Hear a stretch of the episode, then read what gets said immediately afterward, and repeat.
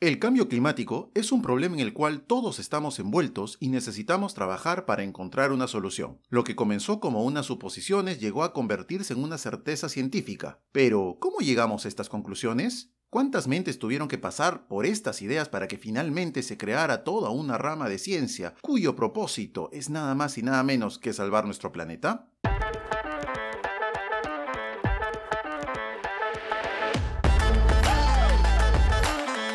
Soy Patricio Valderrama. Así comenzamos la temporada 2022 de Terramotus. Bienvenidos. El cambio climático se refiere a los cambios a largo plazo de las temperaturas y los patrones climáticos. Estos cambios pueden ser naturales, por ejemplo, a través de las variaciones del ciclo solar. Pero desde el siglo XIX, las actividades humanas han sido el principal motor del cambio climático, debido principalmente a la quema de combustibles fósiles como el carbón, el petróleo y el gas. La quema de combustibles fósiles genera emisiones de gases de efecto invernadero que actúan como una manta que envuelve a la Tierra, atrapando el calor del Sol y elevando las temperaturas.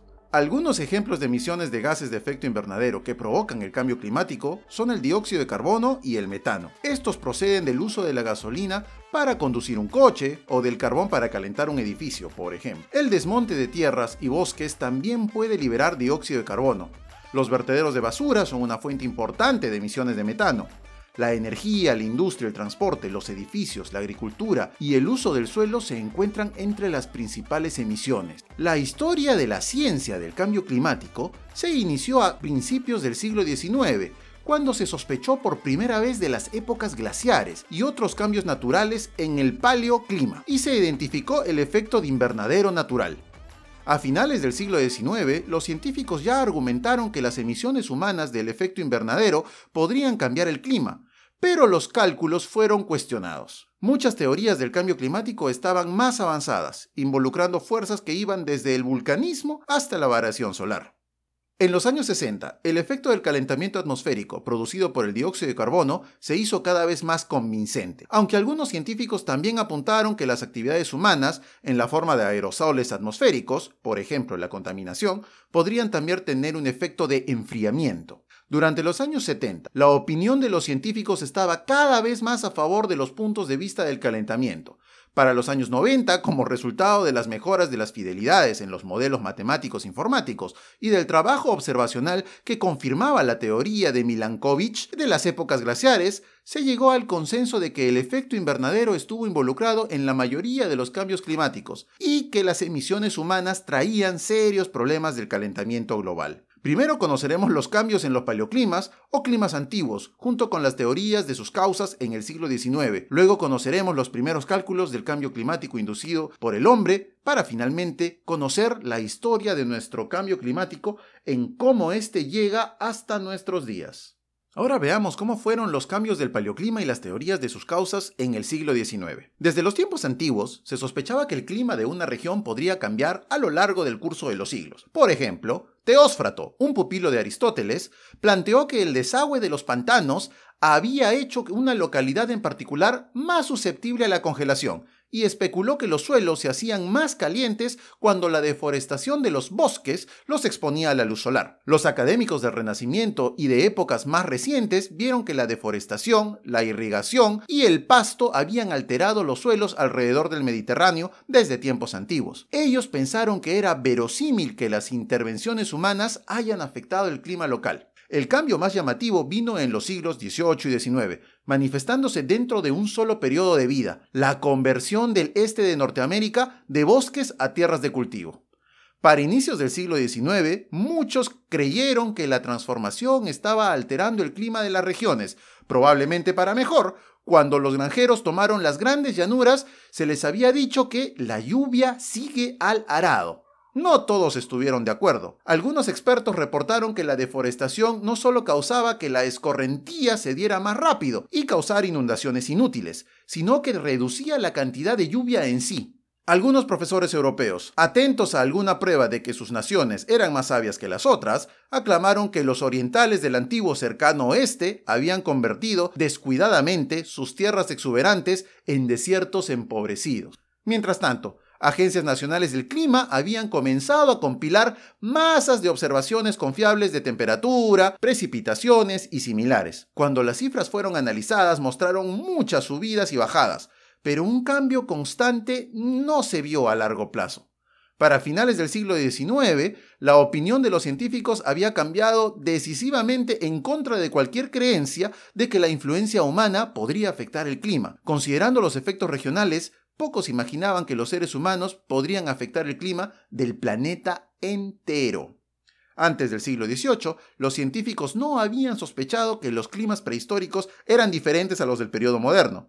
A finales del siglo XIX, los geólogos hallaron evidencia de una sucesión a escala temporal geológica con cambios de clima. Había varias teorías compitiendo para explicar el origen de estos cambios, y James Hutton, cuyas ideas de cambio cíclico por un largo periodo de tiempo fueron posteriormente conocidas como uniformismo, estaba entre aquellos que hallaron signos de actividad glacial pasada en lugares muy calientes para los glaciares actuales. En el mismo periodo general que los científicos sospecharon por primera vez el cambio climático y la glaciación, Joseph Fourier, en 1824, encontró que la atmósfera de la Tierra mantenía al planeta más caliente de lo que sería el caso de que estuviese vacío, e hizo los primeros cálculos del efecto del calentamiento. Fourier reconoció que la atmósfera transmitía ondas de luz visible de manera eficiente a la superficie de la Tierra. La Tierra luego absorbe la luz visible y emite radiación infrarroja como respuesta, pero la atmósfera no transmite la radiación infrarroja de manera eficiente, lo cual por lo tanto incrementaba la temperatura de la superficie.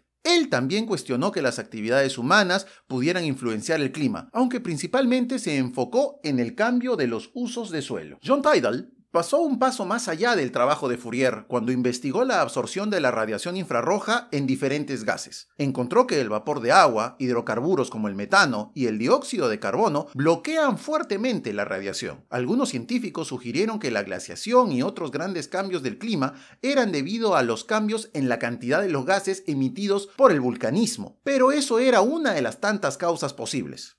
Otra posibilidad notable era la variación solar. Los cambios en las corrientes oceánicas podrían explicar también muchos cambios climáticos, pero cambios a lo largo de millones de años, la elevación y descenso de las cadenas de montañas podrían cambiar los patrones de los vientos y las corrientes oceánicas. O quizá el clima de un continente no cambiase en absoluto, sino que variase su temperatura debido al desplazamiento del polo norte magnético. Había multitud de teorías. Por ejemplo, a mediados del siglo XIX, James Kroll publica los cálculos de cómo las fuerzas gravitacionales del Sol, la Luna y otros planetas afectan sutilmente el movimiento y orientación de la Tierra. La inclinación del eje de la Tierra y la forma de su órbita alrededor del Sol oscila gradualmente en ciclos que duran decenas de miles de años. Durante algunos periodos en el hemisferio norte, recibía ligeramente menos luz solar durante el invierno de la que obtendría durante otros siglos.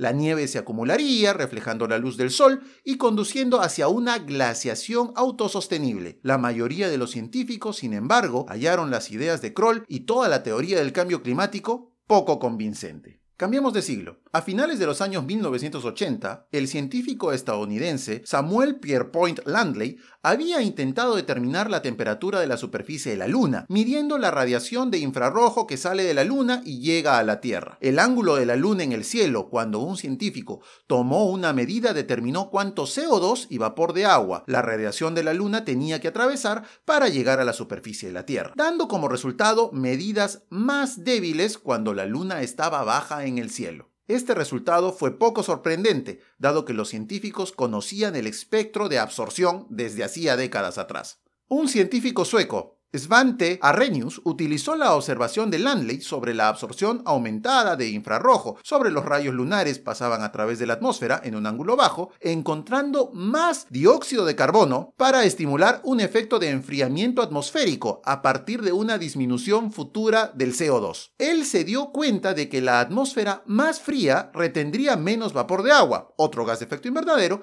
y calculó el efecto de un enfriamiento adicional También se dio cuenta de que el enfriamiento aumentaría la nieve y la cubierta de hielo en altas latitudes, haciendo que el planeta reflejase más luz solar y así promover el enfriamiento, como James Kroll habría propuesto. En general, Arrhenius calculó que disminuyendo el CO2 a la mitad sería suficiente para producir una glaciación. Además, calculó que una duplicación del CO2 atmosférico daría un total de calentamiento de 5 a 6 grados Celsius.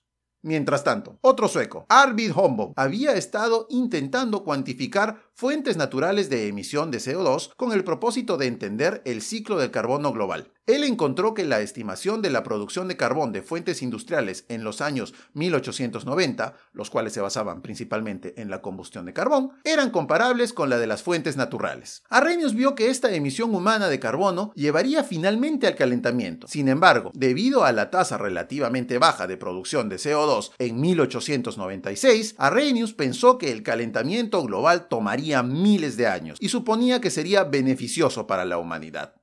Entramos al siglo XX, y aquí es cuando con el avance de la ciencia, los estudios científicos se vuelven cada vez más claros, y el uso de la espectrometría y otros métodos comienzan a confirmar nuestro mayor temor. Pero de eso hablaremos después de los anuncios de nuestros gentiles auspiciadores. ¿Te interesa el mundo de la bolsa de valores y las acciones? Aprende realmente lo que es el trading y no caigas en estafas financieras. En T4T Academy nos dedicamos a educarte para que tengas éxito en los mercados financieros. Infórmese en arroba T4T Academy, es T4T Academy, o al WhatsApp 951 308 806. ¿Quieres ventanas seguras en caso de sismos y que a la vez te reduzcan la humedad y el ruido molesto del exterior? Contacta a Vitro Pro. Te brindan el mejor servicio de ventanas europeas de PVC. Decora, mejora y da mayor confort a tu hogar con ventanas termoacústicas. Ubícanos en Instagram como arroba vitroproperú o al teléfono 985 880 138.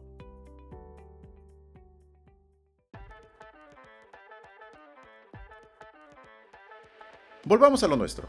Entre el año 1900 y 1950, los cálculos de Arrhenius fueron puestos en disputa y subsometidos dentro de un amplio debate sobre si los cambios atmosféricos habrían causado las edades de hielo. Intentos experimentales para medir la absorción de infrarrojo en el laboratorio parecieron demostrar pequeñas diferencias como resultado del incremento de los niveles de CO2 y también hallaron una coincidencia significativa entre la absorción por CO2 y la absorción de vapor de agua, todos los cuales sugirieron el incremento de las emisiones de dióxido de carbono tendrían un pequeño efecto climático. Estos primeros experimentos resultaron posteriormente ser insuficientemente precisos, dada la instrumentación de la época. Muchos científicos también pensaron que los océanos absorberían rápidamente cualquier exceso de dióxido de carbono. Ojo con este dato. Para 1950 y 1960, la preocupación crece. Una mejor espectrografía en los años 50 demostró que el CO2 y las rayas de absorción del vapor de agua no se traslaparon totalmente,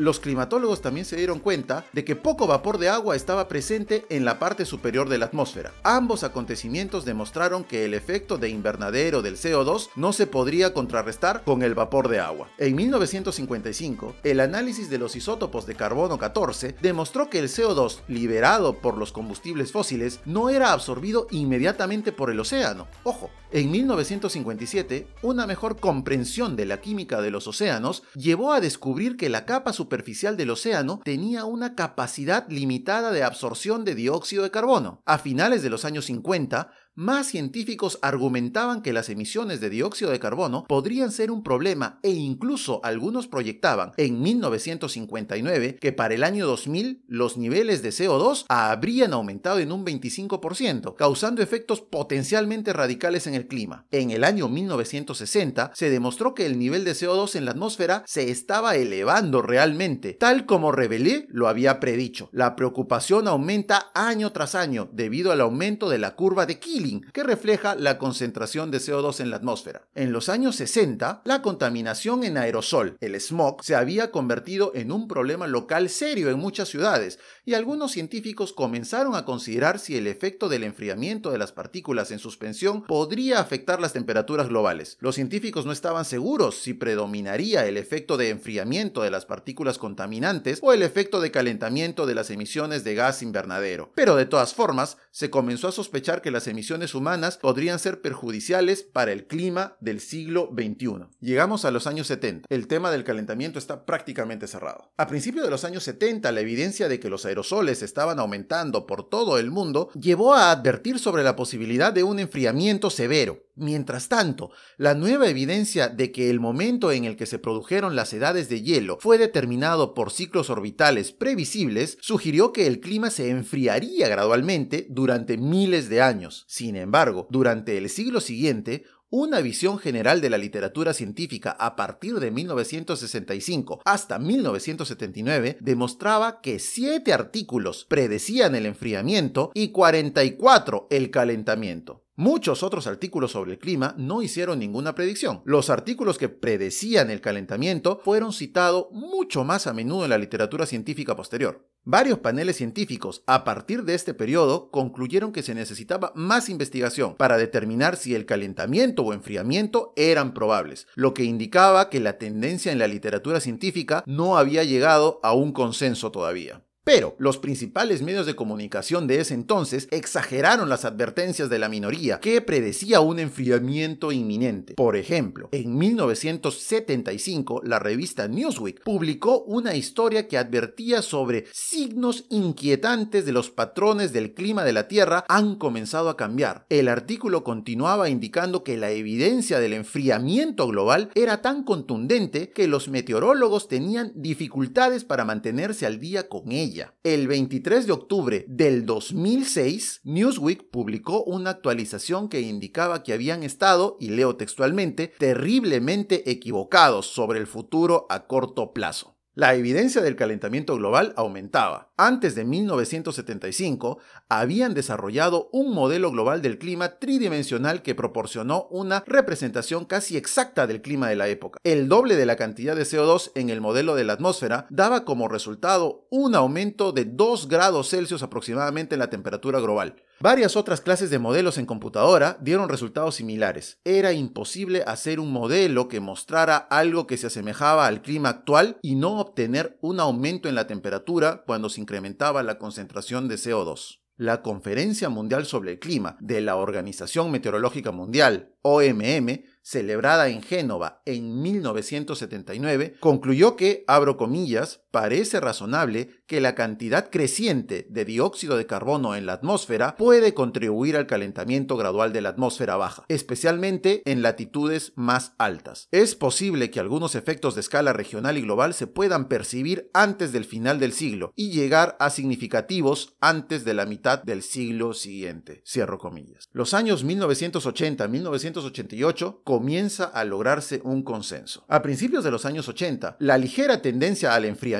que ocurrió entre 1945 y 1975 se detuvo. La contaminación de aerosol había disminuido en muchas áreas debido a la legislación y a los cambios ambientales en el uso de los combustibles, y llegó a estar claro que el efecto del enfriamiento de los aerosoles no iba a aumentar sustancialmente, mientras que los niveles del dióxido de carbono aumentaban progresivamente. En 1973 se hizo especulaciones respecto a que los clorofluorocarbonos, CFC, podrían contribuir al calentamiento global. Para 1975 se descubrió que una molécula de CFC podría ser 10.000 veces más eficaz absorbiendo la radiación infrarroja que una molécula de dióxido de carbono, lo que convertía a los CFC en las sustancias potencialmente importantes a pesar de sus bajas concentraciones en la atmósfera. Mientras que los primeros trabajos que trataban sobre los CFC en su mayoría se concentraron en el papel de estas sustancias en la reducción de la capa de ozono, para el año 1985, varios científicos demostraron que estos, junto con el metano y otros gases, podrían tener un efecto casi tan importante en el clima como el aumento del CO2. En otras palabras, el enfriamiento global llegaría dos veces más rápido de lo que se esperaba. En junio de 1988, Hansen hizo una de las primeras evaluaciones de que el calentamiento causado por el hombre ya había afectado considerablemente el clima global. Poco después, en la Conferencia Mundial sobre la Atmósfera Cambiante, implicaciones para la seguridad global, reunió a cientos de científicos y otras personas interesadas en Toronto. La conferencia concluyó afirmando que los cambios en la atmósfera debido a la contaminación humana, leo textualmente, representan una amenaza importante a la seguridad internacional y están teniendo ya consecuencias dañinas sobre muchas partes del globo terráqueo. Y declararon que en el 2005 el mundo debe disminuir sus emisiones a un 20% por debajo de los niveles de 1988. Ahora, en el periodo moderno, tanto las Naciones Unidas como la Organización Mundial de Meteorología le están dando seguimiento a la conferencia del año 1985 y entre otras reuniones. En el año 1988,